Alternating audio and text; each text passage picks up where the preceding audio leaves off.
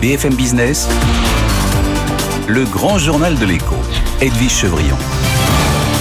Bonsoir à tous et bienvenue dans ce grand journal de l'écho. Premier pas à l'Assemblée nationale, rencontre au sommet. Cette journée a quand même été très politique. Euh, est-ce que le gouvernement arrivera euh, aussi à faire passer ces réformes? C'est toujours un peu la question euh, qu'on se pose depuis le résultat de dimanche dernier. En tous les cas, on posera la question à Raymond Soubi. Souvenez-vous, il a été le conseiller social de Nicolas Sarkozy 2007-2010. Lui, il a connu des passations de pouvoir. Comment ça se passe? Bien sûr, on essaiera d'en savoir un petit peu plus sur cette réforme des retraites avec la marche arrière de la CFDT. Et puis aussi ces mouvements de grève quand même sur les salaires qui se multiplient. Est-ce qu'il est inquiet, lui qui a dit que l'inflation était un lent poison social, je cite. Ensuite, c'est Jean-Pierre Quattro qui sera avec nous. Il est président, euh, comme son nom l'indique, de la Fédération française des spiritueux. L'alerte euh, des producteurs de spiritueux qui s'inquiètent. Certes, ils ont trouvé un niveau à peu près euh, avant Covid, mais ils trouvent que le marché, notamment français, est extrêmement instable. Ensuite, c'est Pierre Branco. Pierre Branco, il est directeur général pour la France, bien sûr, du nouveau géant des médias et du cinéma Warner Bros. Discovery. Il est le patron pour la France, l'Afrique et le Benelux. On parlera peut-être du lancement de la plateforme de streaming HBO Max. Pourquoi c'est pas lancé en France? Et puis on parlera du lancement du film Elvis. Et puis pour finir, bien sûr, on refait le co avec deux politologues, Benjamin Morel et Stéphane Rosès. On reviendra un peu sur cette journée quand même à Auris, cette semaine à Auris. Tout de suite le journal avec Stéphanie Collot.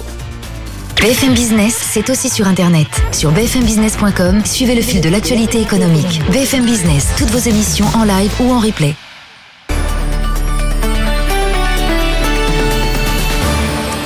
BFM un peu plus de 18h. Bonsoir Stéphanie. Bonsoir Edwige, bonsoir à tous. Et évidemment, on commence par Emmanuel Macron qui veut montrer que le gouvernement est au travail deux jours après cette gifle, ce séisme des législatives.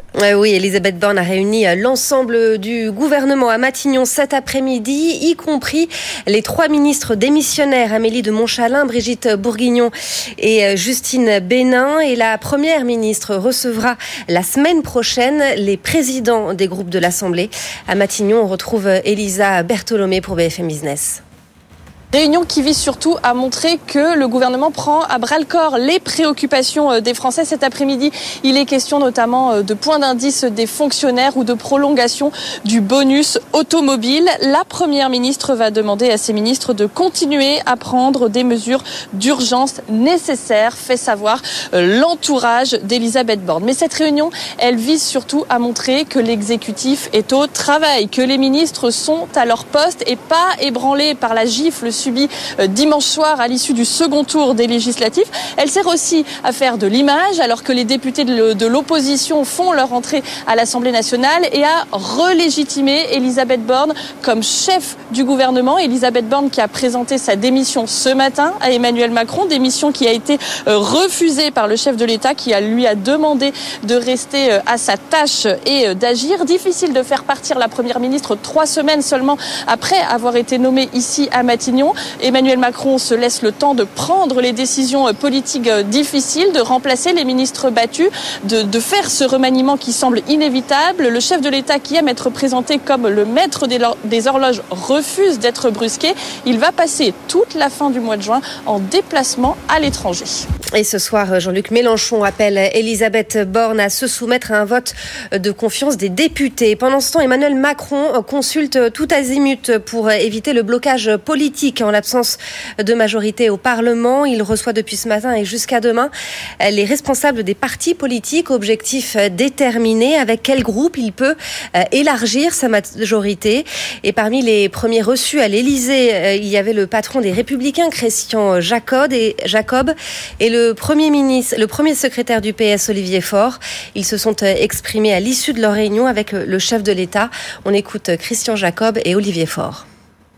Il n'y avait pas de proposition. Il voulait euh, savoir quelle était euh, l'analyse que je faisais de la situation. Je vous l'ai dit très clairement. Euh, jamais on ne sera dans le blocage des, institutions, mais il n'est pas question de rentrer dans une logique de pacte, de coalition, de participation ou quoi que ce soit de cette, cette nature. À ce stade, je ne sais pas très bien que retenir de ce qu'il m'a dit. Il y a eu un échange nourri.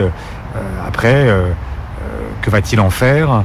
Est-ce que c'est simplement une mise en scène euh, qui euh, lui permet de dire qu'il a consulté ou est-ce qu'il a vraiment l'intention d'entendre ce que lui ont dit les Français, à savoir qu'il fallait gouverner différemment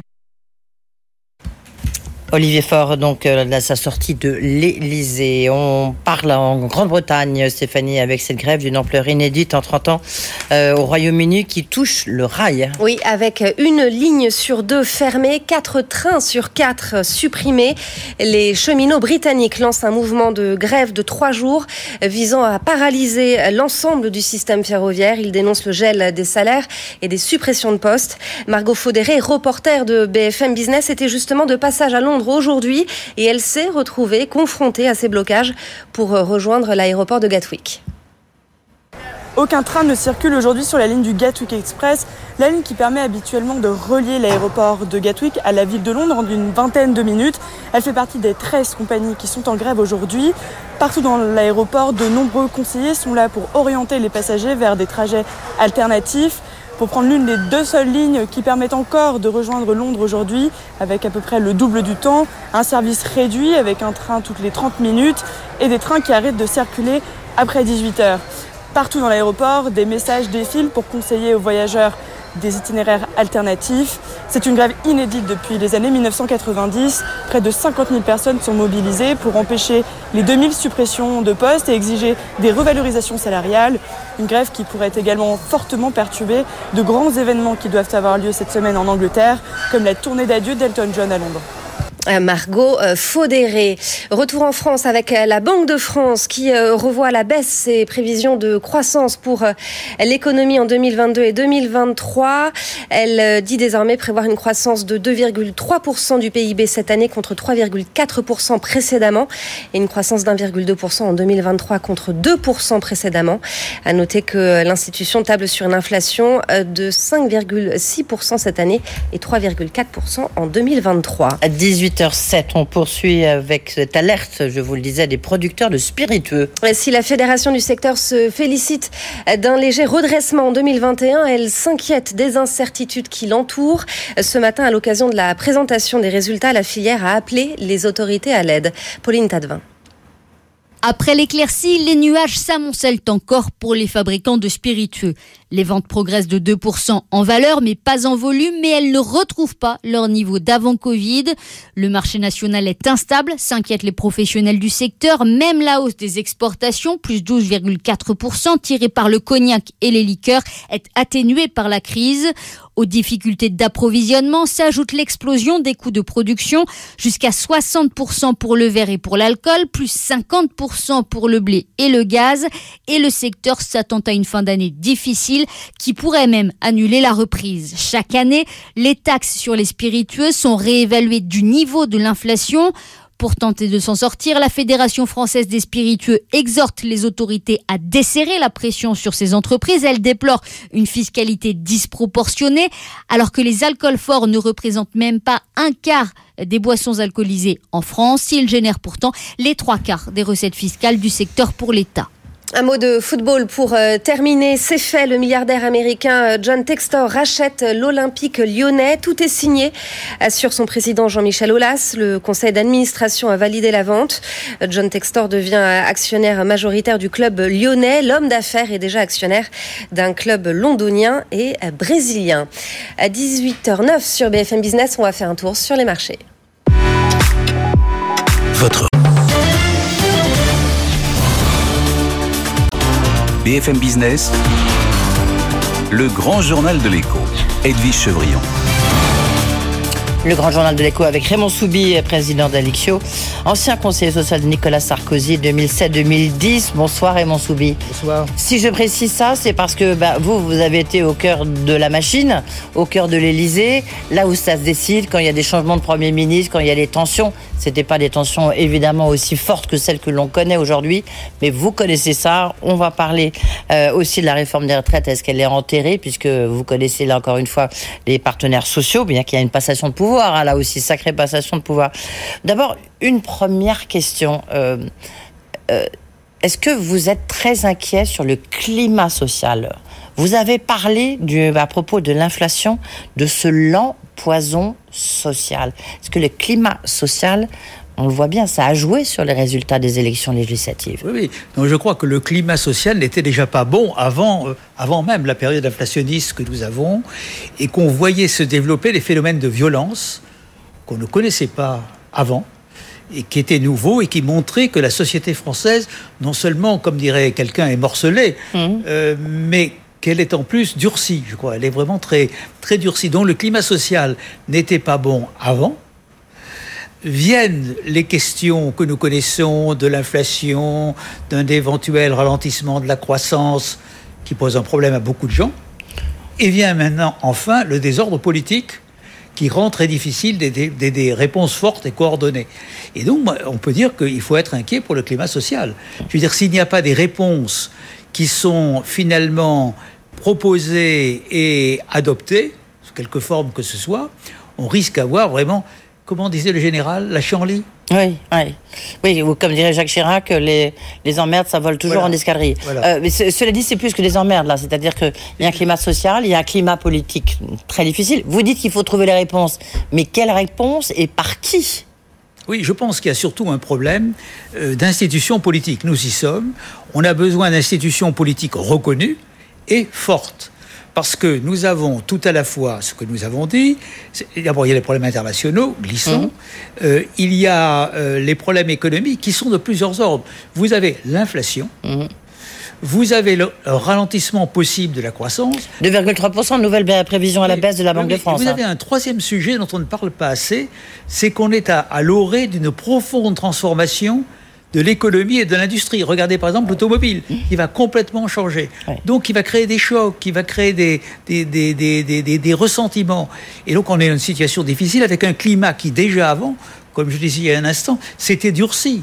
Depuis, ne s'exprimait pas vraiment, mais c'était quand même durci. On le voyait beaucoup de manifestations. Donc, tout est réuni pour que ça aille mal tout est réuni pour que ça aille mal. C'est comme des, des, paroles assez fortes. Euh, oui, mais, je, le pense. Sauf, sauf si, sauf si, quand même, il n'y a pas un sursaut de raison chez un certain nombre de gens. Euh, qui de, la part du pouvoir exécutif d'abord, du président de la République, qui consiste à, mieux écouter, à mieux consulter, à mieux se concerter, qui amène euh, quand même à l'intérieur de la euh, de la NUP, comme dirait l'Académie française, hmm. euh, maintenant, euh, à l'intérieur de la NUP, des une division progressive entre ses composantes. Ça a déjà commencé, vous me direz. Et, ça a déjà commencé. Ça n'a pas attendu 24 hmm. heures. Le Parti socialiste, qui n'auront quand même pas des positions extrêmes, je crois, à terme de quelques semaines ou quelques mois, de la même opposition. Et puis, il y a le parti LR, bon, qui, a, qui ne peut pas se permettre d'être trop rallié au président parce qu'il a eu déjà une telle défaite, ah bah ne peut pas disparaître totalement, mais qui, peut, qui ne peut pas accepter que la situation aille complètement à volo, ce qui est totalement contraire à sa culture. Donc je pense qu'il peut y avoir des moments de prise de conscience qui fait que mon analyse un peu pessimiste de tout à l'heure, eh bien, elle peut, tout est fait pour que ça aille mal, on est d'accord. J'insiste encore quand même une fois sur le.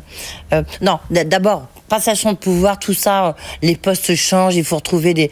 Vous, vous avez vécu ça à l'Élysée. Euh, dans ces cas-là, quoi, c'est une espèce de d'euphorie presque un peu, ou, ou au contraire, les gens sont abattus.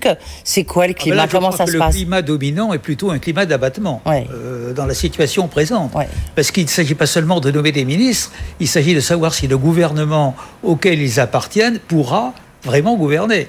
Et ça, c'est quand même un sujet de souci pour. Euh, pour beaucoup oui, de puis, puis en plus, il a quand même perdu tous ses appuis. On sait qu'en ce moment, ce, ce, livre un peu, il y a des listes longues comme le bras de qui est candidat euh, au perchoir, enfin la présence de l'Assemblée nationale, pour succéder à Richard Ferrand, qui était quand même l'homme clé de la Macronie, qui a été battu. Euh, donc euh, il y a Barbara Pompili, Roland Lescure, il y a Gérald Darmanin. Euh, enfin, il y, en a, il y a beaucoup. Et puis il y a aussi la présidence du groupe. bien sûr, là, il, il a perdu un peu ses appuis. BFM Business, le grand journal de l'écho. L'œil de Jean-Marc Daniel. Bonsoir Jean-Marc. Bonsoir. Alors, la question, on n'est pas en Belgique, on est en France. Est-ce qu'on peut vivre sans gouvernement? Bah, Espérons qu'on aura quand même un. Mais vous êtes penché sur cette question parce que vous avez des références historiques, comme toujours. Oui, absolument. Oui, ce qui est frappant, c'est qu'on n'a pas arrêté de nous raconter depuis une trentaine d'années que la France était protégée de tout problème politique et institutionnel grâce à la Constitution de la Ve République. Et là, eh bien, on est dans une situation que l'on qualifie d'inédite, mais qui devient pour certains assez préoccupante. Alors, quand on regarde effectivement à l'étranger, il y a d'autres pays qui ont connu ça. les, Américains ont droit régulièrement à des shutdowns. On arrête l'administration parce qu'il y a un désaccord entre l'exécutif, le président et le Congrès. Celui qui a duré le plus longtemps a duré 21 jours. J'ai l'impression qu'on est parti en France pour un peu plus de 21 jours. Alors, les Belges, effectivement, vous le disiez, euh, le record battu par les Belges, c'était 652 euh, jours en 2019 et on avait atteint le record précédent de 589 jours en 2010.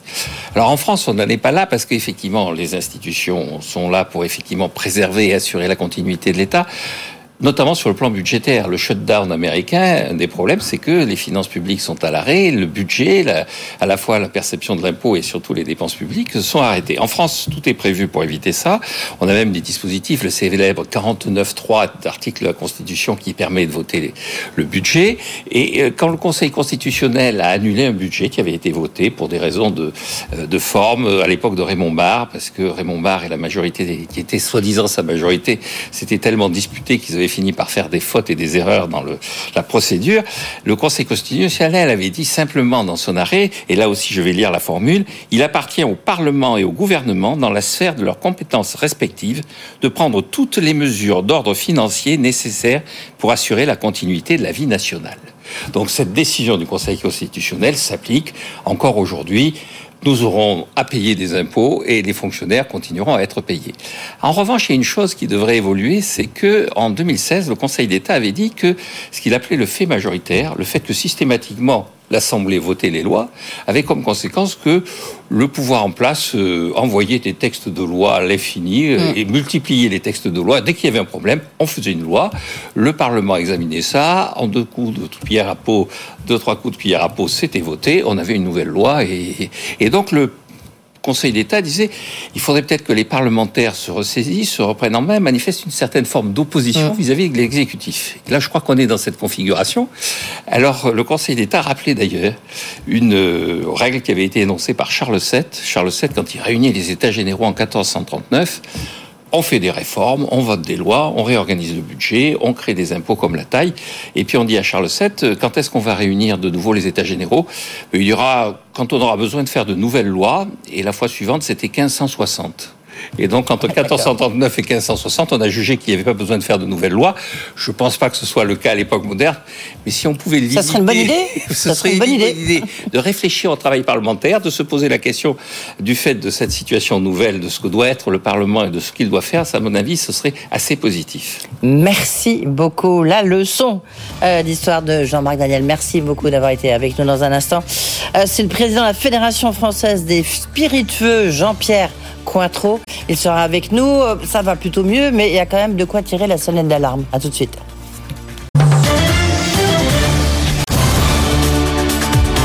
BFM Business, le grand journal de l'écho. Edwige Chevrillon. Le grand journal de l'écho avec Jean-Pierre Cointreau, qui est président de la Fédération française des spiritueux. On n'en était pas moins de vous, Jean-Pierre Cointreau, avec le nom que vous portez. Merci d'être avec nous. Bonjour Edwige Chevrillon. Vous avez euh, aujourd'hui ben, publié justement, le, fait, votre bilan à l'occasion de la présentation des résultats de l'année 2021, où il y a des choses positives, des choses un peu moins négatives, mais quand même, euh, vous tirez la sonnette d'alarme sur deux ou trois points. Euh, vous, on va rappeler que vous avez un champagne, champagne Gosset, on peut le dire à titre. C'est ça, le champagne Gosset, le cognac Frappin, les liqueurs Védrenne. Mais je suis ce soir devant vous au titre de la fédération. Et justement, ça représente quoi? Parce que dans les spiritueux, il faut bien préciser qu'il n'y a pas le vin, évidemment. Exactement. Les spiritueux, c'est un terme que nous avons souvent tendance à clarifier, parce que les gens connaissent nos produits, mais ils ne connaissent pas le terme de spiritueux. Spiritueux, c'est tous les alcools supérieurs à 15 degrés. Mais en fait, euh, quand on parle des spiritueux, on parle du whisky, du cognac, de la vodka, du gin, du rhum, euh, etc. Donc de, de, tous les produits qui peuvent se consommer euh, de diverses manières, mais toujours avec modération. Toujours avec modération, c'est important de le rappeler. Alors, euh, ce bilan, il est comment Il est quand même relativement positif. Vous avez retrouvé vos niveaux alors, si on regarde l'année 2021, il est clair qu'il y a eu un rattrapage et un rattrapage différent euh, quand on parle du marché français entre la grande distribution et ce que l'on appelle le CHR, c'est-à-dire en fait les cafés, hôtels, restaurants, discothèques. Mmh. En fait, euh, la grande distribution a pu rester ouverte pendant euh, toute l'année 2021 et donc a bénéficié d'un surcroît d'achat qui fait que la consommation a été soutenue. En revanche, le CHR, le CHR, c'est à peu près 10% de la consommation française en année normale. Mhm. Donc les cafés, hôtels, restaurants n'ont été véritablement ouverts à plein que pendant 5 mois de l'année 2021. Donc quand on regarde euh, 2021, on peut se dire que effectivement euh, nous avons euh, récupéré euh, les volumes puisqu'on est étal au point de vue volume. vous êtes 0, euh, moins 0,2%. Quoi, c'est ça. Et, euh, mais en fait, le problème n'est plus 2021, mais 2022, parce que euh, en 2022, on commence à voir euh, une diminution de la consommation. Vous en avez parlé avec euh, vos interlocuteurs précédents. Euh, il est clair qu'aujourd'hui, quand on regarde les 12 derniers mois à fin mai, on est à moins 4%. Et si on ne regarde que le mois de janvier à mai en grande distribution, on est à moins 7. Oui, d'accord. Moins 7. Ça veut dire quoi? Ça veut dire qu'il y a une question de pouvoir d'achat? Ça veut dire que les gens boivent moins? Ça veut dire quoi à vos yeux, Jean-Pierre Cointreau? Alors, on peut l'interpréter euh, de manière, euh, de plusieurs manières. En fait, euh, il est clair que les gens, euh, quand les CHR étaient fermés, ont eu tendance à stocker chez eux. Alors, peut-être sont-ils un peu en train de vider leur bar, c'est vrai. Ensuite, il est clair que aujourd'hui, il y a un certain ralentissement, un problème de pouvoir d'achat général en France, et il n'y a pas de raison que notre profession y échappe. Oui. Le, surtout, c'est qu'en fait, vous, vous, quoi, et tu restes, vous êtes là aussi pour piquer un peu un coup de gueule ou, ou tirer la sonnette d'alarme, comme vous le préférez. Euh, c'est que vous avez, vous avez augmenté le prix de vos bouteilles, non? Aussi. Alors, en fait. Avec quelques raisons derrière nous avons effectivement des hausses de prix de revient puisque les spiritueux sont, ont comme euh, source de produits des produits à 100% d'origine agricole. Mmh. Donc par définition, nous sommes euh, soumis euh, aux effets des prix de marché internationaux quand on parle des céréales, par exemple.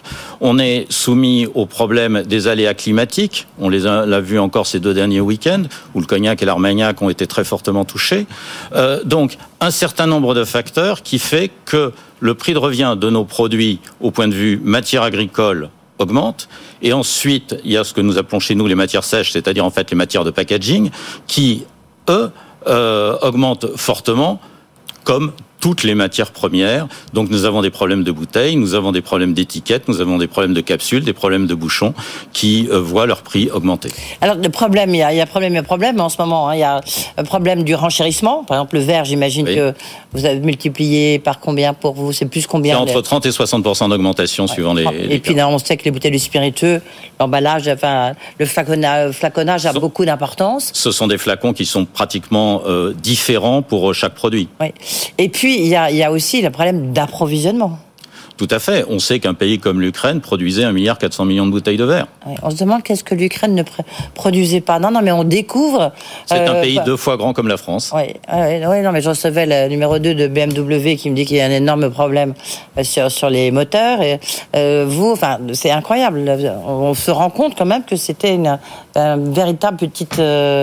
Euh, usine, une factory, une factory à quelques, il y a une centaine de kilomètres de chez nous. C'est vrai, et avec des gens assez, assez incroyables et assez dynamiques. donc là, qu'est-ce qu'il faut?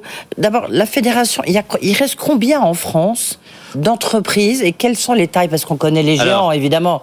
LVMH, euh, Rémi oh, Vous connaissez euh, tous les grands groupes. On, les connaît tous les grands groupes. Côté ou non côté d'ailleurs.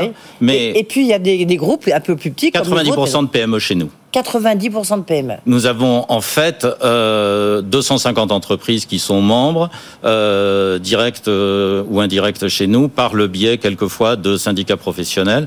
Nous venons d'ailleurs de, au cours des, des 18 derniers mois euh, d'adjoindre euh, le syndicat du, du, du, whisky de France et le syndicat des distillateurs indépendants.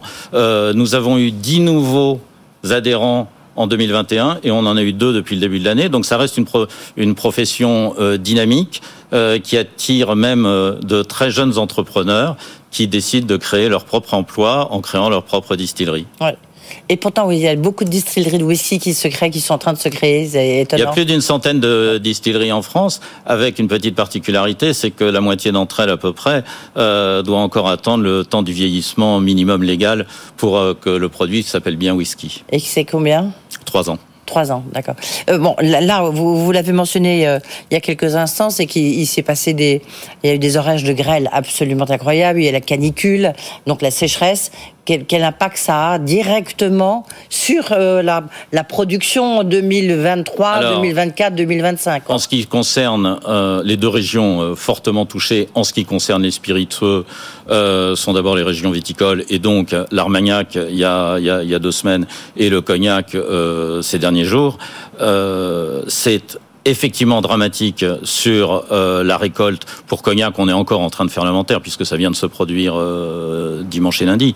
Mais euh, ce que l'on peut dire, c'est que heureusement pour le cognac et l'armagnac, ce sont des produits qui nécessitent un vieillissement.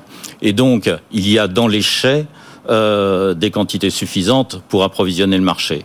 En revanche, en ce qui concerne les liqueurs qui s'approvisionnent de fruits de nos vergers, euh, si les fruits sont touchés, là c'est plus dramatique parce que une liqueur est un produit qui est produit et vendu dans l'année.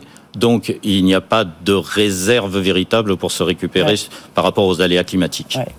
Donc, euh, encore une fois, consommer avec euh, modération. Vous avez eu des problèmes de recrutement de saisonniers, justement il y a des problèmes de recrutement euh, globaux euh, en France et il n'y a pas de raison que la profession des spiritueux y échappe. Euh, néanmoins, nous sommes dans une profession qui rémunère bien ses, ses employés. juste pour vous donner un exemple, j'ai vérifié ce matin le taux d'augmentation des rémunérations depuis le mois de mars 2021 les bas salaires ont augmenté de 7,6% mmh. et euh, bien sûr un petit peu moins pour euh, les maîtrises et cadres, mais néanmoins ce sont des, des, des rémunérations euh, en augmentation conséquente et en plus euh, nous sommes euh, dans une profession où la répartition de la valeur a depuis très longtemps été assez équitable. Ouais. Jean-Pierre Cointreau, vous êtes là aussi parce que un petit coup de gueule vis-à-vis du gouvernement pour des raisons de taxes fiscales. Expliquez-nous pourquoi. C'est-à-dire que vous avez les vins et spiritueux, ça peut, enfin les spiritueux, pardon, c'est à peu près un tiers de la, consommation d'alcool en France. Ah non, non c'est combien C'est un peu moins que ça, c'est 24% Oui, un quart, pardon. Alors Un quart paye trois quarts des taxes. Voilà, voilà, voilà le résumé. Donc euh, c'est plus plus qu'un coup de gueule, c'est un conseil de modération. Euh, on est dans les spiritueux, c'est une bonne idée d'avoir de la modération en matière Comment vous expliquez ça? C'est euh, c'est plutôt euh, une tendance assez euh, euh, générale de, depuis des dizaines d'années d'avoir taxé un certain nombre de produits.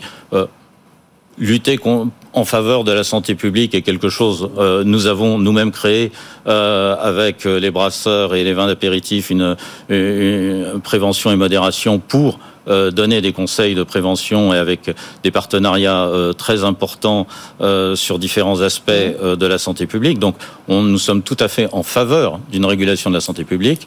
Le faire uniquement par les taxes, c'est dommage. en fait, ma, mon, mon souci serait plutôt de dire, quitte à prélever des taxes, qu'on en affecte un petit peu à la prévention. Le chiffre, c'est seulement 0,2% des taxes prélevées sur l'alcool vont à la prévention de l'alcool. C'est un peu, un peu dommage. Ça représente combien pour l'État 4 milliards. 4 milliards, oui. Donc, 4 milliards d'euros vont dans les caisses de l'État grâce aux spiritueux. Grâce aux consommateurs qui payent les taxes. Euh, et ça, vous avez eu un écho. J'imagine qu'en ce moment, lorsqu'on regarde l'état des finances publiques, on se dit qu'ils ne vont pas, peut-être pas forcément euh, aller dans votre sens, non? Écoutez, il euh, y, a, y, a eu quelques études. J'ai malheureusement des cheveux blancs et il y, y, a, quelques années, il y avait eu une étude à Bercy qui démontrait que augmenter les taxes sur les alcools pouvait diminuer euh, les recettes fiscales de l'État. Donc je ne suis pas sûr que ce soit euh, exactement ce que cherche Bercy. D'accord, ok. Euh, merci beaucoup en tous les cas. On voit situation quand même assez complexe, un marché instable, mais que bon, c'est quand même une année 2022. En fait, nous sommes dans une profession qui a bien travaillé. Et je pense que ce sont plutôt les questions géopolitiques qui nous, qui nous inquiètent, celles qui sont en dehors, en dehors de la France. Merci beaucoup en tous les cas d'être venu nous voir. Donc à consommer comme toujours à modération. Jean-Pierre Cointreau, euh, président de la Fédération française des spiritueux. Dans un instant, on parlera de cinéma, euh, de médias avec Pierre Branco. C'est le nouveau patron pour la France de Warner Bros Discovery. Euh, beaucoup de questions à lui poser, à lui aussi. À tout de suite.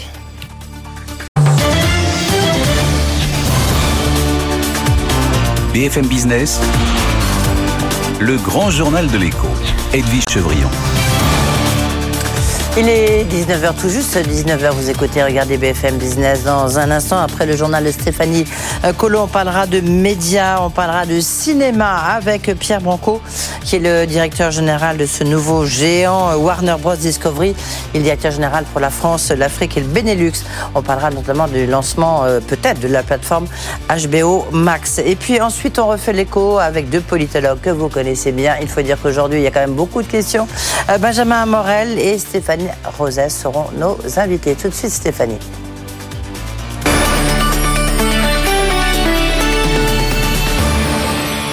Et Stéphanie, on commence par Emmanuel Macron qui veut absolument montrer que le gouvernement est au travail deux jours après euh, euh, ce résultat quand même catastrophique pour la majorité. Oui, Elisabeth Borne a réuni l'ensemble du gouvernement à Matignon cet après-midi, y compris les trois ministres démissionnaires, Amélie de Montchalin, Brigitte Bourguignon et Justine Bénin. Et la première ministre recevra la semaine prochaine les présidents des groupes de l'Assemblée. À Matignon, on retrouve Elisa Bertholomé pour BFM Business. Réunion qui vise surtout à montrer que le gouvernement prend à bras le corps les préoccupations euh, des Français. Cet après-midi, il est question notamment euh, de points d'indice des fonctionnaires ou de prolongation du bonus automobile. La première ministre va demander à ses ministres de continuer à prendre des mesures d'urgence nécessaires, fait savoir euh, l'entourage d'Elisabeth Borne. Mais cette réunion, elle vise surtout à montrer que l'exécutif est au travail, que les ministres sont à leur poste et pas ébranlés par la gifle subi euh, dimanche soir à l'issue du second tour des législatives. Elle sert aussi à faire de l'image alors que les députés de l'opposition font leur entrée à l'Assemblée nationale et à relégitimer Elisabeth Borne comme chef du gouvernement. Elisabeth Borne qui a présenté sa démission ce matin à Emmanuel Macron, démission qui a été euh, refusée par le chef de l'État qui lui a demandé de rester euh, à sa tâche et d'agir. Difficile de faire partir la première ministre trois semaines seulement après avoir été nommée ici à Matignon. Emmanuel Macron se laisse le temps de prendre les décisions politiques difficiles, de remplacer les ministres battus, de, faire ce remaniement qui semble inévitable. Le chef de l'État qui aime être présenté comme le maître des horloges refuse d'être brusqué. Il va passer toute la fin du mois de juin en déplacement à l'étranger. Et déclaration à l'instant d'Edouard Philippe euh, chez nos confrères de BFM TV. Il faudra constituer, dit-il, une grande coalition euh, pour euh, pouvoir gouverner. Et de son côté, le patron des Républicains, Christian Jacob, rejette toute logique de pacte de coalition ou de participation. Il veut rester dans l'opposition. Emmanuel Macron a, consulte hein, tous azimuts pour éviter le blocage politique euh, en l'absence de majorité au Parlement. Il reçoit depuis ce matin et jusqu'à demain les responsables des partis politiques. Objectif déterminé avec quel groupe il peut élargir sa majorité. Dans ce climat politique déjà difficile, la Banque de France abaisse sa prévision de croissance. Le PIB devrait progresser de 2,3% cette année contre 3,4% prévu précédemment. La guerre en Ukraine devrait coûter plus de 2 points de croissance à l'économie française d'ici 2024. L'inflation, elle, atteindrait 6,1% cette année, puis 7% en 2023. Désordre politique, inflation, crise internationale, faut-il s'inquiéter pour le climat social? Écoutez Raymond Soubi, président d'Alixio, ancien conseiller social de Nicolas Sarkozy. Il était votre invité, Edwige, un peu plus tôt dans l'émission. Donc je crois que le climat social n'était déjà pas bon avant, euh, avant même la période inflationniste que nous avons et qu'on voyait se développer des phénomènes de violence qu'on ne connaissait pas avant et qui étaient nouveaux et qui montraient que la société française, non seulement, comme dirait quelqu'un, est morcelée, euh, mais qu'elle est en plus durcie, je crois. Elle est vraiment très, très durcie. Donc le climat social n'était pas bon avant. Viennent les questions que nous connaissons de l'inflation, d'un éventuel ralentissement de la croissance qui pose un problème à beaucoup de gens. Et vient maintenant, enfin, le désordre politique qui rend très difficile des, des, des, réponses fortes et coordonnées. Et donc, on peut dire qu'il faut être inquiet pour le climat social. Raymond euh, Soubillet, parmi les sujets prioritaires du gouvernement, il y a le pouvoir d'achat de plus en plus euh, grignoté par l'inflation et justement parmi les produits qui flambent, il y a le saumon, son prix lui aussi grimpe en flèche. Alexandra Paget et la rédaction de bfmbusiness.fr. En trois mois, le prix au kilo a augmenté de presque 45%. Plusieurs facteurs à l'origine de cette hausse, d'après les experts.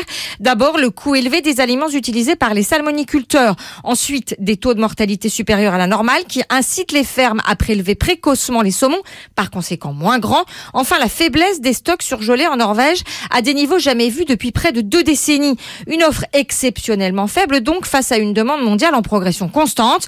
Résultat, la hausse se ressent dans nos assiettes, particulièrement celle des amateurs de sushi et autres maquis. La France est devenue le plus grand consommateur de ces spécialités japonaises en Europe. Et le saumon est le poisson le plus utilisé par les chaînes qui se voient contraintes pour ne pas décourager leur clientèle en répercutant la hausse sur leurs propres tarifs, de réduire la quantité de poisson sur le riz. La situation devrait toutefois se normaliser d'ici à la fin de l'été, nous disent les spécialistes en matières premières alimentaires. Ils anticipent que la hausse trop importante des prix entraînera une baisse de la demande et un rééquilibrage naturel des marchés. Alexandra Paget. Près de 8 entreprises sur 10 payent leurs factures en retard. C'est ce qu'il ressort de la nouvelle étude publiée par Intrum, réalisée sur 600 entreprises françaises en cause l'inflation et toutes les perturbations provoquées par la guerre en Ukraine. Les services publics sont aussi mauvais payeurs. Leurs retards de paiement sont passés de 9 à 23 jours cette année. À 19h06, les villes moyennes continuent d'avoir le vent en poupe.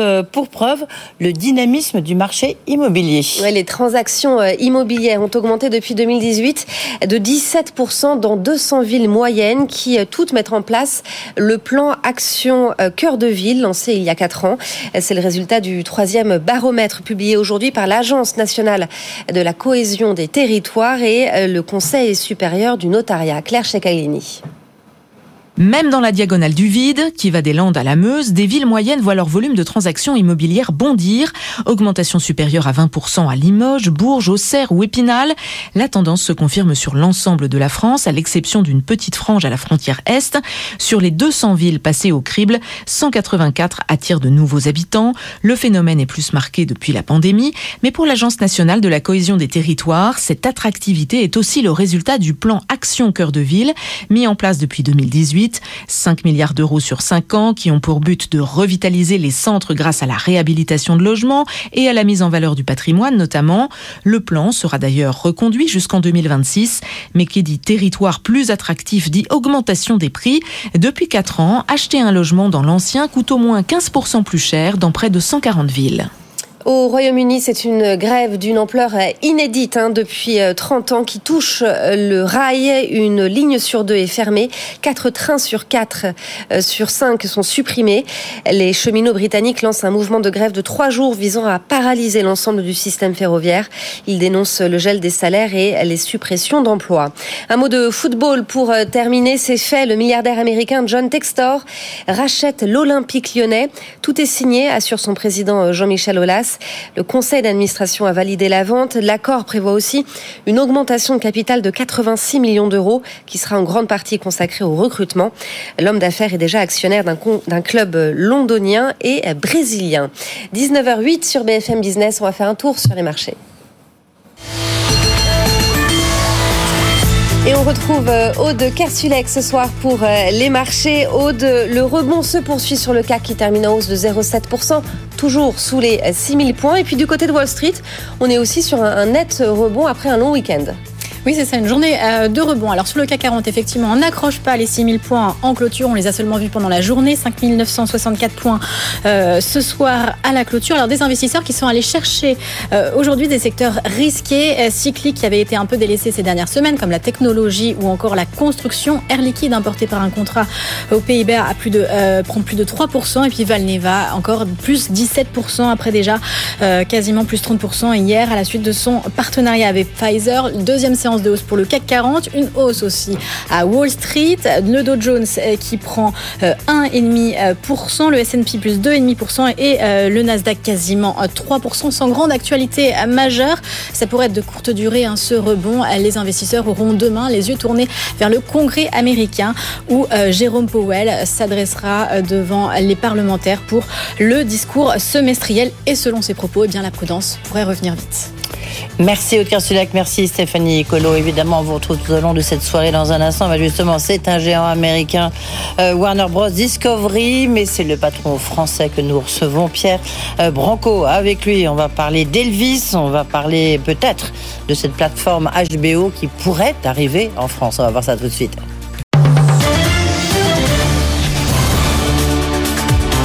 BFM Business, le grand journal de l'écho. Edwige Chevrillon.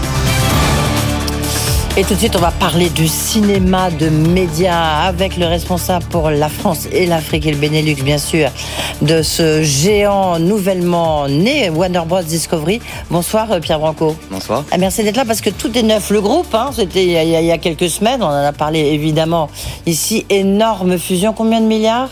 Oh, quelques milliards, euh, une cinquantaine, on va dire. comme ça. Oui, presque 60, hein, je crois, si mes souvenirs sont bons. Et puis vous-même, vous venez de, de prendre vos fonctions de ce géant. Parce que euh, Warner Bros. Discovery, donc issu de rapprochement Warner Bros. Euh, Discovery, c'est devenu un géant dans le cinéma, forcément, un géant dans les médias, dans le streaming. C'est pour ceux peut-être qui ont oublié ce que c'était exactement Warner et Warner Bros. Euh, vous avez produit 51 films quand il y avait Harry Potter. Qu'est-ce qu'il y a eu d'autre comme film? Dune Oui, on a produit quelques films. Euh, le studio va avoir 100 euh, ans l'année prochaine et on a produit plus de 6000 films sur cette, sur cette période avec certains films célèbres, comme vous les citiez, Harry Potter, Batman et aussi des films comme Casablanca. Il y a tout un patrimoine et aussi beaucoup de modernité avec aussi Dune récemment, Batman le dernier et, Elvis. Oui, et je parlais des 51 films français en fait. Absolument. il y a des films en France. Absolument. Lesquels Alors on produit euh, des films français depuis longtemps. On avait produit The Artist qui avait gagné l'Oscar ah, de Michel Azanavicius avec Jean Dujardin. Euh, on en a produit beaucoup au fil des années. Les Bronzés 3, qui n'est pas nécessairement un film qu'on imaginait associé. Et Bérénice Bejo, c'était les femmes aussi. Euh, absolument. Mm. Et, et, et, en parlant de femmes, on a aussi un très gros film qu'on va lancer cette année, qui est le biopic Simone, le biopic donc sur Simone Veil, qui est réalisé par Olivier Dahan, qui est un film qu'on lancera en octobre et qui est un gros événement pour nous en, en, lancement cinéma. Oui, justement, si vous êtes là, si vous avez beaucoup d'actualité, il y a ce biopic qu'on attendait, évidemment qui a été un peu retardé avec euh, euh, la Covid. Il y a le, aussi le lancement là, du film demain de sur Elvis. Mhm. Donc là, là aussi, euh, le, octobre, c'est donc le biopic sur Simone Veil. Absolument. Un, biopic très ambitieux, un, un, grand film, un grand film à voir au cinéma, qui est réalisé par Olivier Dahan avec Elsa Zilberstein et Rebecca Marder qui interprète Simone Veil à différentes étapes de sa vie. Et, et c'est un film dont on est très fier euh, qui a été, comme vous l'avez dit, retardé par, euh, par euh, la, la, la, pandémie, puisqu'on ne pouvait pas le lancer à un moment où, il y avait, où les salles étaient fermées ou quand il y avait personne en salle. et on a bien fait d'attendre, parce qu'on est convaincu que ça sera le bon moment en octobre de le lancer. Et un film événement qu'on lancera aussi comme un film, comme nos gros films américains, ce qui est aussi un signal fort qu'on envoie. On croit au cinéma, on croit à la salle et on croit à des, à des, à des récits forts. On reviendra sur la question de la salle, parce qu'on a vu, enfin j'en ai souvent parlé ici, les fréquentations des, des, salles de cinéma, elles sont pas du tout revenues, loin s'en faut, au niveau d'avant Covid. Donc, est-ce qu'il y a des changements de euh, peut-être de, consommation euh, du, du cinéma. Le, Elvis, c'est quand? Elvis, c'est donc demain Alors Elvis, euh, c'est demain. oui. Euh, donc là aussi, c'est un biopic. Quand on dit biopic, il faut bien comprendre, ça ne veut pas dire qu'on retrace la vie de l'artiste de A à Z. C'est Il y en a beaucoup, les gens adorent. Moi, et là, c'est une version très moderne. C'est Baz Luhrmann qui réalise ce film. Baz Luhrmann, euh, c'est le réalisateur de, du Grand Gatsby. euh, C'est le réalisateur de Roméo et Juliette avec euh, DiCaprio. C'est lui qui a révélé DiCaprio. Et là, il révèle d'ailleurs un nouvel acteur qui est euh, Austin Butler, qui, qui joue Elvis. Euh, et c'est l'ascension de cette star. Euh, qui d'ailleurs ça évoque euh, la modernité et les moments, la, la période actuelle, puisque c'est une ascension fulgurante euh, de quelqu'un qui du jour au lendemain devient une star, et, et de comprendre ce personnage et de comprendre aussi sa relation avec son manager, un peu tyran, euh, qui a créé le mythe, mais qui aussi euh, l'a fait, l'a un peu détruit. Euh, donc c'est un, un film qui est qui est énorme. On, on, on en parle comme un, un blockbuster grand public. Euh, on est convaincu que ce film va à la fois attirer euh, les amateurs de cinéma grand public et les amateurs de cinéma d'auteur parce que le traitement, la modernité, la musique, l'utilisation de la musique sont vraiment uniques. Combien d'en- d'entrées déjà? Alors il n'est pas lancé, donc on, Pas du on tout, sait non, pas. je pensais qu'il était non, non, déjà il, lancé non, il se lance aux États-Unis, c'est Non, il se lance aux États-Unis le, le 24 juin, Ah, donc 24 deux jours juin. après. Ah oui, deux jours Euh, après la France. La France avant, absolument. Ouais. Euh, ce qui montre l'importance. Et pour euh, parler de l'importance de ce film, on l'a aussi présenté au Festival de Cannes. Euh, il était hors compétition, mais c'était un des gros moments du festival, avec une standing ovation de 12 minutes pour le, le, le, le cast du film et le réalisateur qui était dans la salle. Donc il y a vraiment beaucoup d'attentes autour d'Elvis, et je pense que le film ne va pas, ne va pas décevoir. Qu'est-ce que ah, ah, ce, ce nouveau groupe donc issu de cette fusion là, je reviens un peu parce que c'est tellement grand si on essaie de lister du reste tout ce qu'il y a, il y a des chaînes de télé puisqu'il y a CNN hein, bien sûr, il y a Eurosport en. France aussi, il y a il y a c'est c'est gigantesque. C'est quoi la il y a HBO, c'est quoi la la logique de ce groupe en fait? Je, je parlerai de, pour expliquer la logique du groupe, je parlerai de notre métier. Notre métier, c'est raconter des histoires. Et raconter des histoires sur tous les écrans. Euh, sur les écrans, pour les écrans de cinéma, à la télévision, en streaming, vous le disiez, en jeux vidéo aussi. Euh, et pour ça, on a des créateurs qui travaillent pour nous et pour certains depuis de très nombreuses années. Clint Eastwood fait des films pour nous depuis plus de 50 ans, Mhm. euh, avec nous plus exactement. Et, et c'est vrai que ce groupe Warner Bros Discovery qui naît de cette fusion, c'est un, un groupe qui est unique parce que il réunit toute la force de Warner et du groupe Warner dans la fiction. Donc les séries et les films, vous avez cité Warner, HBO, euh, on, a, on a évidemment un, catalogue et beaucoup de, nouveautés euh, dans ce domaine, et, Discovery qui apporte du sport avec Eurosport, ce qui est évidemment un, domaine très très important euh, en télévision, et aussi du ce qu'on appelle factuel, donc qu'on retrouve sur les chaînes comme Discovery Channel. Donc c'est la, la combinaison de ces deux groupes, encore plus de capacité de production et encore plus de, de, programmes et de, films pour euh, séduire le public. Il y, a, déjà eu, bah, c'est normal dès qu'il y a des grands rapprochements comme ça, tous les marchés cherchent des synergies. Donc il y a eu des suppressions de postes, beaucoup de suppressions de postes. hein. Je crois qu'il y a eu plus de 1000 suppressions de postes dans tout ce qui est ré- régie publicitaire, par exemple. Il y en aura dans vos chaînes de télévision, et notamment chez Eurosport? Alors, il n'y a pas de plan qui est prévu actuellement. Il y a, eu, des, il y a eu des annonces faites aux États-Unis. Ouais. C'est des ré- réorganisations qui sont propres aux États-Unis. Là, on est dans la phase où 30%, 30% des effectifs, ça fait beaucoup quand même. Enfin, d'une d'une équipe, d'une équipe équipe, particulière. ouais. Mhm. Euh, et c'est vraiment limité à cette équipe-ci. Euh, Il y, a, il y a pour le reste. La fusion vient de se produire, donc on est en train de euh, commencer à se connaître, euh, commencer à connaître les équipes et les équipes par Mm. exemple françaises sont en train de commencer à se connaître, et ensuite de comprendre comment on va travailler ensemble, comment on va s'organiser euh, pour faire face à ça. Donc il n'y a pas d'annonce du tout, il n'y a pas de plan prévu de ce type. C'est vraiment comprendre comment on fait que ces deux géants deviennent deviennent un acteur encore ensemble, deviennent un acteur encore. Donc plus. Pierre, Pierre Branco, vous êtes le patron d'Eurosport en fait. Alors, je suis le directeur général Oui, de, oui, oui, Warner Bros. Discovery en France, et donc je travaille avec avec Eurosport, euh, qui est une de nos plus belles marques en France. Ouais, c'est Euh, il se trouve pour ça que je dis ça, que les gens connaissent bien. Absolument. ça, et il se trouve qu'Eurosport, il y a aussi toute une organisation européenne. Donc c'est pour ça qu'Eurosport, c'est plus qu'Eurosport en France. Euh, C'est un, un très grand euh, acteur du sport en Europe. Euh, mais évidemment, ça rentre dans le, le portefeuille de chaînes et, et de marques qu'on a. Alors, parmi vos principales missions, parce que vous en avez beaucoup, d'abord d'organiser ce rapprochement, parce que c'était en, en avril, et vous, vous êtes arrivé, vous êtes nommé en juin, donc euh, tout ça est un peu nouveau, même si ça fait 15 ans que vous étiez dans la, dans, dans, dans la maison. Euh, Il y a le lancement de la plateforme de streaming HBO Max. Euh, pourquoi, là, pour, pourquoi, pour le coup, on est en retard en France par rapport euh, aux États-Unis ou d'autres pays européens? Alors en retard, c'est une manière de le voir. Euh, ce qu'on, qu'on, Décalé, si vous préférez. Voilà, tout à fait. Euh, donc le, le HBO Max, c'est notre offre de SVOD, de streaming, euh, qu'on a lancé en 2020. Donc ça fait que deux ans qu'on l'a lancé. On l'a lancé il y a deux ans et elle est déjà dans 60 pays, plus de 60 pays, et elle a déjà euh, euh, plus, plus de 80 millions d'abonnés. Donc c'est vraiment une croissance très forte, comme on a pu l'avoir d'ailleurs pour d'autres acteurs. Mais euh, la force de cette offre, c'est justement ce que je disais tout à l'heure. C'est tous nos programmes HBO, ces séries emblématiques comme Game of Thrones, Soprano et toutes les nouveautés, Euphoria, etc. qui, qui arrivent. C'est nos programmes Warner. On a cité Harry Potter, mais on pourrait citer tous euh, les Friends et autres programmes qui sont vraiment emblématiques et qu'on retrouvera sur ce service. Donc là où on l'a lancé, et par exemple, moi je m'occupe aussi du Benelux, on l'a lancé aux Pays-Bas en mars, ça a été un succès phénoménal. Euh, on, a vraiment une sorte de conviction que là où on arrive, on a, on a le succès.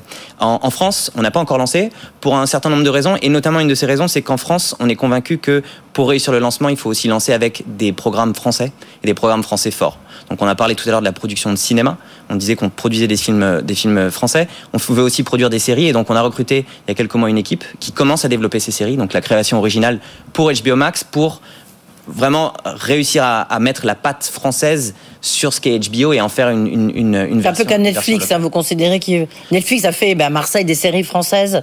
Voilà, exactement. D'autres acteurs sont dans ce domaine euh, et nous, on a recruté euh, une équipe et les meilleurs dans ce domaine pour pouvoir justement euh, faire ça. Et enrichir l'offre. Donc c'est la volonté était de pas lancer avant d'avoir une offre qui soit complète et qui intègre des programmes. Puis, en, en, plus, vous avez un, un contrat qui court, je crois, jusqu'à la fin de l'année 2022 cette année avec Orange. Est-ce que ça, ça, joue ou pas euh... Alors on a des engagements euh, à, sur sur le marché. Sur... Et il se trouve que sur les contenus HBO, on a effectivement un, un engagement avec euh, avec Orange. Donc oui. ça c'est aussi un élément qu'on prend en compte.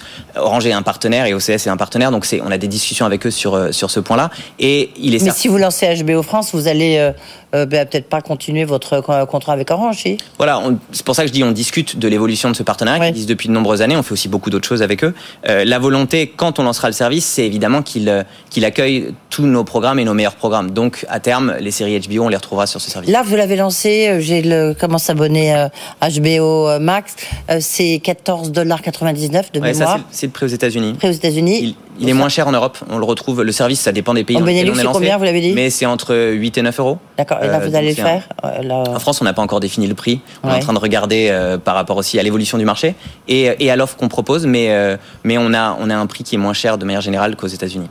Vous avez, euh, parmi les acteurs français, justement, pour développer, vous avez euh, recruté euh, Omar Sy.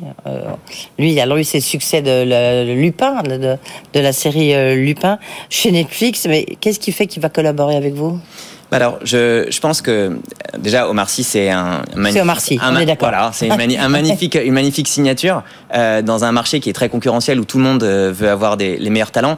Nous, on est très fiers et très heureux d'avoir cet accord avec avec Omar Sy pour toutes les séries, qui, les projets de séries qu'il pourra développer. Euh, je pense qu'il y a. Ça veut dire qu'il va plus du tout travailler pour Netflix? Ça, c'est ça, ça, le concerne lui. Il n'avait il avait pas d'engagement avec Netflix sur les séries, euh, mais sur les séries, ça sera une relation euh, d'un premier regard avec nous, donc euh, pour pour développer des séries. Pas exclusif, mais premier regard. Non, non, un, un accord exclusif non, sur les séries. Exclusif euh, sur les séries. Les séries qui, qui, seront développées seront proposées chez nous, et c'est comme ça ensuite qu'on verra si ce sont des projets qu'on a envie de développer. Ce qui est le, le modèle assez classique dans, oui, dans ce type de domaine. Euh, et on est très heureux de cette de cette nouvelle.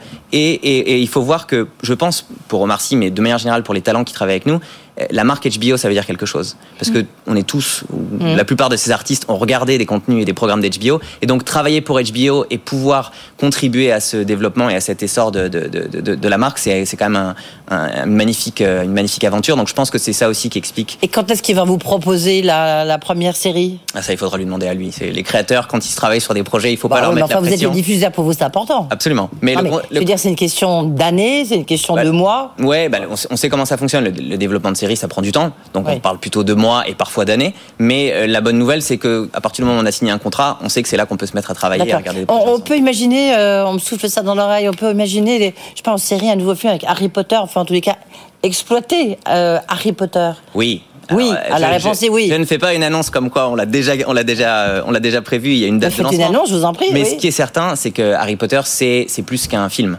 Euh, c'est plus que, que neuf films d'ailleurs. Mmh. C'est un, c'est un, un, un, phénomène. Si vous regardez dans les cours d'école, euh, tout le monde euh, connaît Harry Potter. Les enfants adorent Harry Potter. Il y a même une sorte de revival bah, d'Harry Potter. Il y a même une Edwige, donc c'est pour vous dire si on aime bien Harry absolument, Potter. Absolument, absolument. Mmh. Et, et, donc Harry Potter fait partie des, des, des programmes emblématiques, des héros emblématiques du groupe. Et il est certain qu'on est en train de regarder des projets de, de développement. Mais donc il y aura un nouveau casting, on est d'accord? Oui, on est en train de regarder, mais vous savez, on a fait en début d'année un, une sorte de réunion des acteurs d'Harry Potter qui a, qui a été diffusée à la fois sur HBO Max euh, dans la plupart des pays et sur des chaînes ailleurs, et on a vu l'énorme succès que ça génère. Donc c'est certain que c'est une, une, une piste à creuser. Est-ce que la chronologie des, des médias est un problème pour, euh, pour vous? Pierre Manco, ou pas Vous avez vu que Disney, euh, en tous les cas, a dit qu'il sortirait son prochain film euh, de Noël et sortirait directement sur Disney+. Euh, vous, vous êtes le patron de Warner Bros. Discovery pour la France, bien sûr. Euh, quel est, est-ce que vous comprenez cet agacement ou pas Alors, je, pour répondre à votre première question, est-ce que la chronologie est un problème? La chronologie n'est pas un problème. Elle a un rôle très clair et très précis, et donc c'est logique et c'est une bonne chose d'en avoir une chronologie. Elle, elle encadre l'exploitation des films Mhm. entre les différentes, euh, les différentes fenêtres d'exploitation. Euh, en revanche, le problème de cette chronologie, c'est qu'on trouve aujourd'hui euh, qu'elle est trop rigide en du fait de l'évolution des attentes des consommateurs et des spectateurs. Euh, pour vous donner un exemple, en France, un film reste en salle 120 jours. C'est-à-dire que pendant 120 jours, il n'est exploité que dans une salle de cinéma. Même si le film n'est plus proposé sur les écrans, il ne peut pas être proposé en, dehors du cinéma. Dans le reste des pays européens, c'est 45 jours.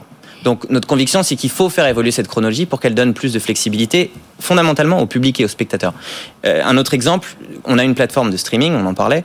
Le jour où les films arrivent sur la plateforme de streaming, euh, si on regarde euh, aux États-Unis et dans d'autres pays européens, c'est au bout de 45 jours. En France, c'est au bout de 15 ou 17 mois et pour quelques mois seulement. Donc c'est vrai qu'il y a un écart et c'est ça qui amène certains acteurs, et notamment Disney, à, à se poser des questions sur comment exploiter leurs films. Nous, on n'a pas encore de plateforme, donc la question ne se pose pas de manière directe. Mais vous en aurez dans quelques mois. On est Voilà, d'accord. on en aura, un- on en aura une à un moment, et il est certain que là, on, on devra se poser ces questions, et c'est pour ça qu'on est, on est vraiment, on a une grande volonté de participer à- à- avec les autres acteurs de l'industrie à une, une- à repenser cette chronologie pour la rendre. Ça plus fait longtemps qu'on voilà, c'est un des gros dossiers qui est sur le, le bureau de la nouvelle ministre de la Culture, mais c'est un, c'est un point Mais c'est un enjeu et une Disney, euh, Disney a vraiment euh, enfin, tapé du poing sur la table. C'est une sanction forte pour la France. C'était un risque, c'était un risque, et effectivement, ils, ont. Mais vous l'approuvez.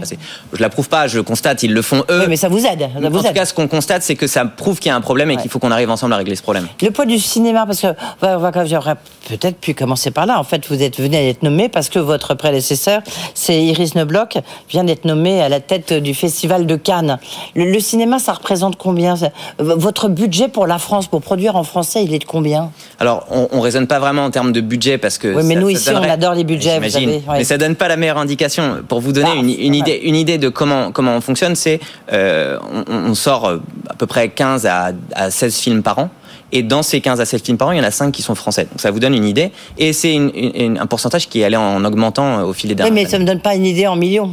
Mais je peux vous donner un million de spectateurs, par exemple. Non, en millions d'euros. Ah, un million d'euros, c'est pas comme ça qu'on travaille, hélas. Mais en millions de Bah, c'est pas spectateurs. comme si c'est comme ça que vous travaillez, Mais- vous voulez pas me le dire, c'est Ah, ça que ça veut plus dire. exa- plus Oui. Ah. exactement, c'est les, les coûts de production sont pas des coûts de production qui sont Ouais. sur la France, donc ça vous donne, ça donnerait pas une idée très bonne. Euh, ce que je peux vous dire, c'est qu'on est le premier distributeur de films en salle euh, sur l'année Ouais. 2022, avec notamment Batman et les Animaux Fantastiques, qui ont eu plus euh, Batman plus de 3 millions de spectateurs et les Animaux Fantastiques près de 3 millions. Donc euh, Co- Comment faire pour que les Français re- redécouvrent les salles de cinéma? Ça, ça aussi, c'est un vrai enjeu pour, euh, pour l'industrie. Euh, Il y, a eu un- y a eu une déshabitude, le terme n'existe pas, mais je, je l'utilise, euh, liée au Covid. D'autres formes de consommation qui sont apparues et euh, les contraintes sanitaires ont fait que l'habitude d'aller au cinéma s'est perdue. On voit que ça reprend, mais euh, on est encore en convalescence. Euh, le public revient, mais lentement, il revient par pic pour des gros films. On l'a vu sur nos films. Euh, ce qu'il faut, c'est qu'on arrive à, à recréer l'expérience, c'est-à-dire l'événement d'aller au cinéma. Aujourd'hui, on voit que les spectateurs ont tendance à dire je veux aller voir Batman, je veux aller voir Top Gun ou Elvis, on espère, plutôt que de dire je vais aller au cinéma et puis je vais voir ce qu'il y a à proposer. Donc c'est vrai que ça, c'est un de nos enjeux. Il faut qu'on arrive à recréer cette habitude parce que l'expérience du cinéma, elle est unique et c'est pas la même chose que de regarder un film c'est des grands films genre Elvis ou Simone Veil à la rentrée euh, qui effectivement pourront jouer ce rôle-là. Merci beaucoup d'être venu euh, ici, été. en tous les cas, Pierre Branco, donc euh, directeur général de Warner Bros Discovery pour la France, le Benelux et l'Afrique, et donc qui a qui produit des films en français. On ne sait pas pour combien, mais on sait que vous en produisez. on sait qu'ils seront bons. Merci, on sait qu'ils seront bons. Merci beaucoup. C'est vous qui le dites. Merci beaucoup. Dans un instant, si on refait l'écho.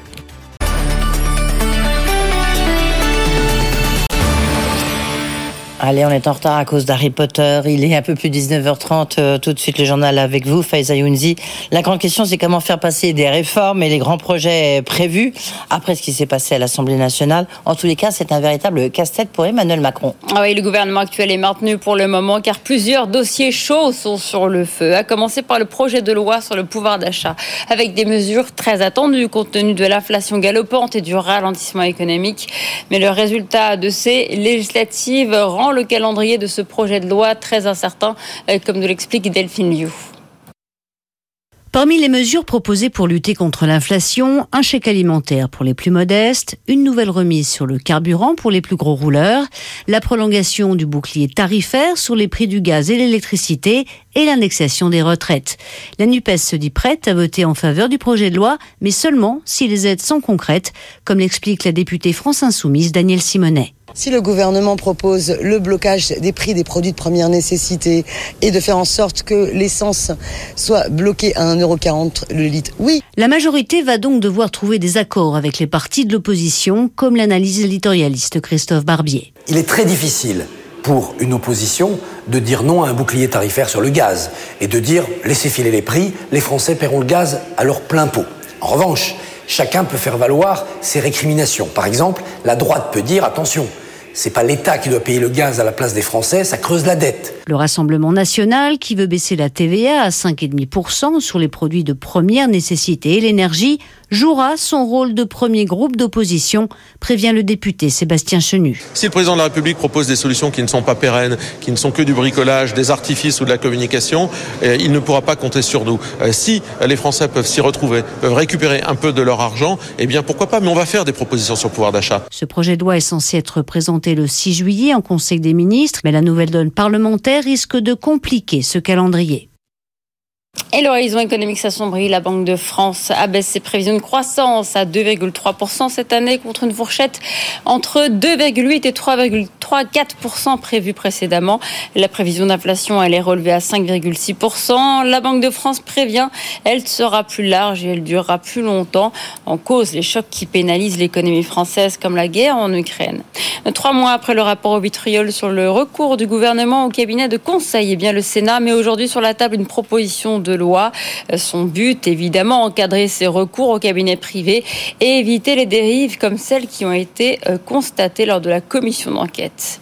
Alors que pendant le Covid, on avait vu un effort collectif pour tenter de respecter les délais de paiement face à la crise, les entreprises traînent à nouveau des pieds pour payer leurs factures. C'est en tout cas ce qui ressort de la nouvelle étude sur les délais de paiement publiée par Intrum, réalisée sur près de 600 entreprises françaises. Le détail de cette étude avec Thibaut Francesquet. Face aux difficultés croissantes de leurs clients, 56% des entreprises françaises ont accepté des délais de paiement plus longs cette année. Entre 2021 et 2022, le délai entre la date de paiement contractuel et la date de paiement effective est passé de 11 à 17 jours, un allongement plutôt conséquent pour les paiements interentreprises. Concrètement, 78%, soit près de 8 entreprises sur 10, payent leurs factures en retard, alors qu'elles sont autant à déclarer avoir pour première préoccupation le paiement de leurs fournisseurs. Le tout dans un contexte d'incertitude et d'inflation, explique Jean-Luc Ferraton, patron d'Intrum France, à l'origine de l'étude. Vous avez une grande part des entrepreneurs aujourd'hui qui se retrouvent dans une situation un peu tendue euh, en termes de perspective, avec euh, deux tiers d'entre eux euh, qui voient l'inflation comme étant une menace par rapport à leur développement, cumulé à une hausse des taux d'intérêt qui est plus un risque par rapport à leurs investissements futurs, avec potentiellement des hausses de prix des salaires liées à cette inflation, qui les rendent effectivement, effectivement nerveux. Autre fait marquant dans l'étude, les services publics sont redevenus les plus mauvais payeurs. Leurs retards de paiement sont passés de 9 à 23 jours cette année. C'était leur réputation traditionnelle, mais ils s'étaient améliorés jusqu'à présent. Les administrations françaises figurent désormais parmi les plus mauvaises élèves d'Europe en la matière. Et on termine avec Google et l'autorité de la concurrence qui enterre enfin l'âge de guerre au sujet de la rémunération de la presse en ligne. Oui, ces droits d'auteur que Google a longtemps été réticent à payer, bien après avoir écopé une lourde amende, le groupe américain a finalement accepté des engagements très contraignants. On fait le point avec Simon Tenenbaum. Google rentre dans le rang. Le groupe s'est entendu avec l'autorité de la concurrence sur la manière dont vont maintenant se passer les négociations avec les médias pour la rémunération de leurs articles. Grande première, Google accepte de partager ses précieuses données, notamment celles liées aux revenus publicitaires, pour déterminer le montant des sommes à reverser. Pour respecter le secret des affaires, c'est un mandataire indépendant qui y aura accès. Google accepte aussi de se soumettre en cas de désaccord à une procédure d'arbitrage. Tous les médias en ligne seront concernés et pas seulement la presse d'information, comme le souhaitait au départ l'américain. C'est l'aboutissement d'une longue procédure, trois ans après la mise en place des droits voisins. Google, qui a tenté de contourner la loi, s'était vu imposer une amende de 500 millions d'euros par l'autorité de la concurrence, amende que l'américain ne contestera finalement pas pour clore définitivement un dossier qui lui a déjà coûté très cher. Simon Tenenbaum. Merci Faiza Younzi. Tout de suite, si on refait l'écho avec deux politologues. Morel face à Stéphane Rosès.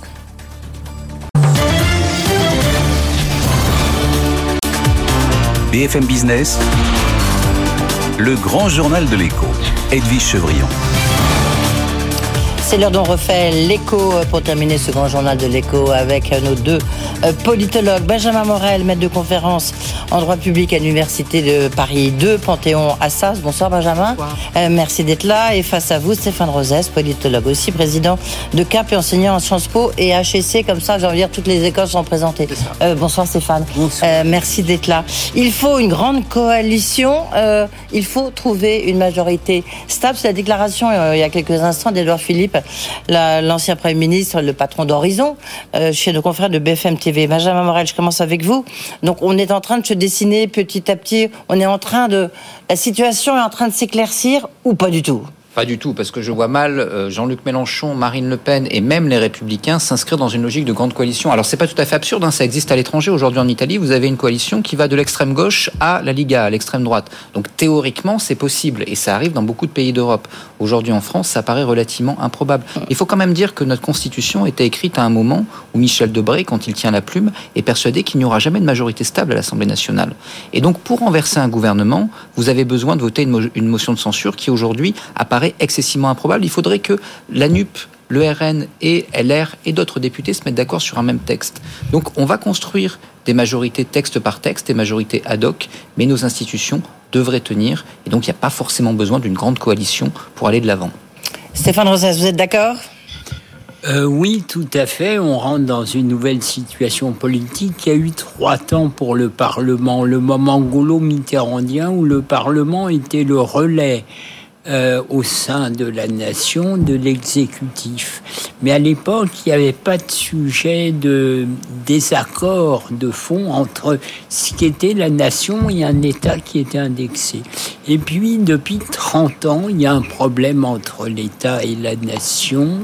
Et là, on rentre dans une troisième période qui est que du fait des erreurs stratégiques du président, arrive au Parlement une bonne représentation de la nation. Et là, le débat va revenir au sein du Parlement. Le Parlement va revivre. Alors, ça fait plaisir à nos amis constitutionnalistes, mais il va y avoir, sur les grands enjeux dont on va parler, il va y avoir euh, sans doute des majorités euh, variables. hein. Ça a été tout de suite théorisé par le président, enfin par euh, la majorité.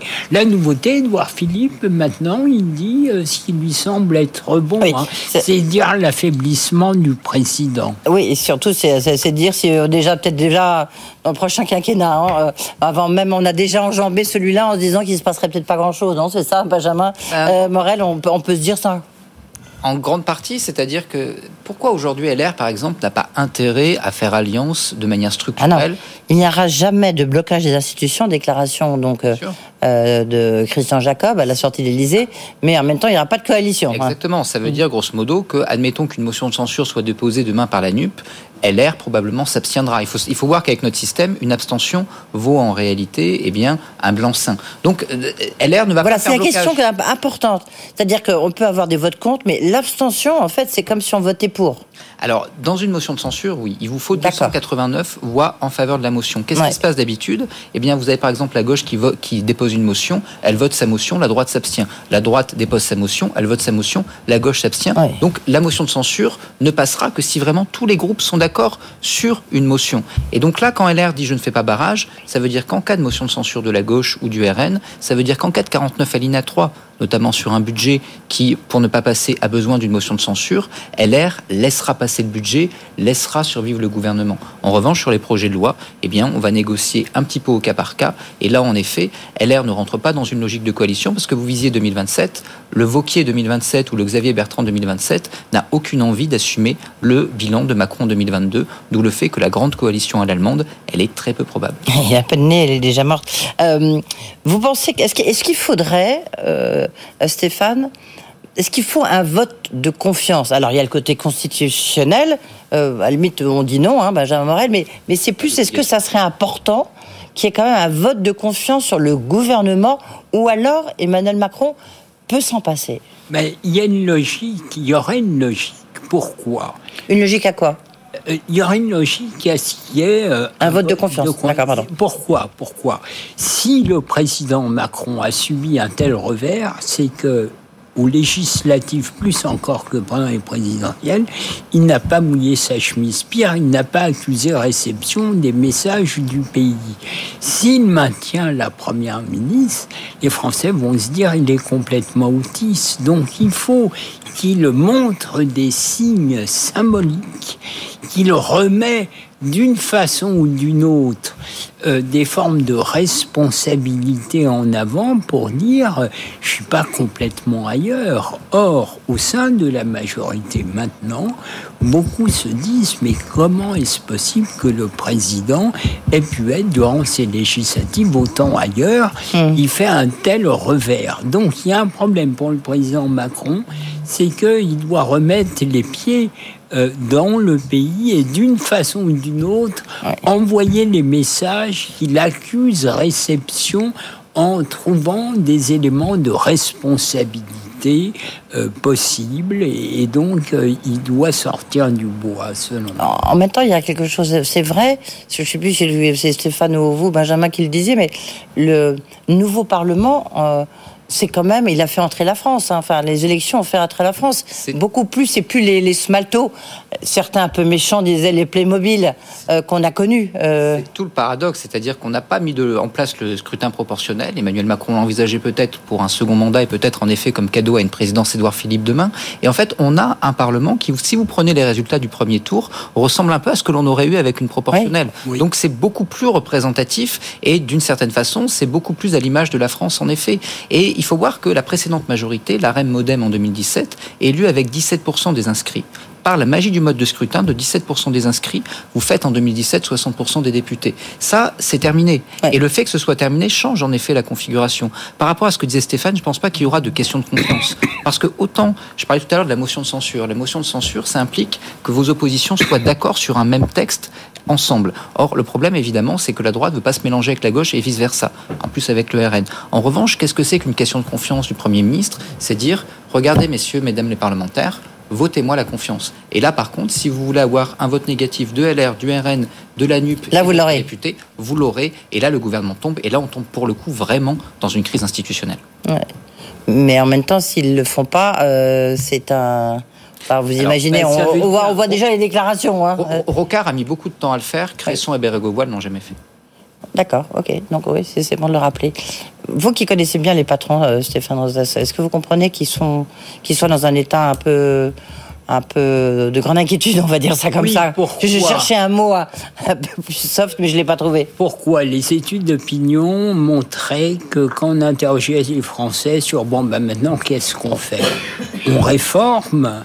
Où on joue plutôt l'union nationale et on ne réforme pas. On mm. sentait que l'opinion était sur le reculoir par rapport aux réformes. Pourtant, les messages envoyés par le président réélu, c'était autant faire se peut, je vais continuer les réformes structurelles. Et là, le jeu dorénavant semble singulièrement compliqué. C'est-à-dire que pour arriver à des compromis, il va falloir sans cesse renier pour le président sur les ambitions. Or, les patrons, notamment ceux que l'on reçoit ici sur BFM mmh. Business, c'est-à-dire le, euh, le, le, le, patronat le plus dynamique, le plus ouvert sur l'international, se dit mais c'est pas vrai, on va avoir au fond un quinquennat gelé du point de vue des grandes réformes. Ouais, ça c'est un peu ce qui, est, Benjamin voulait dire un point là-dessus parce qu'après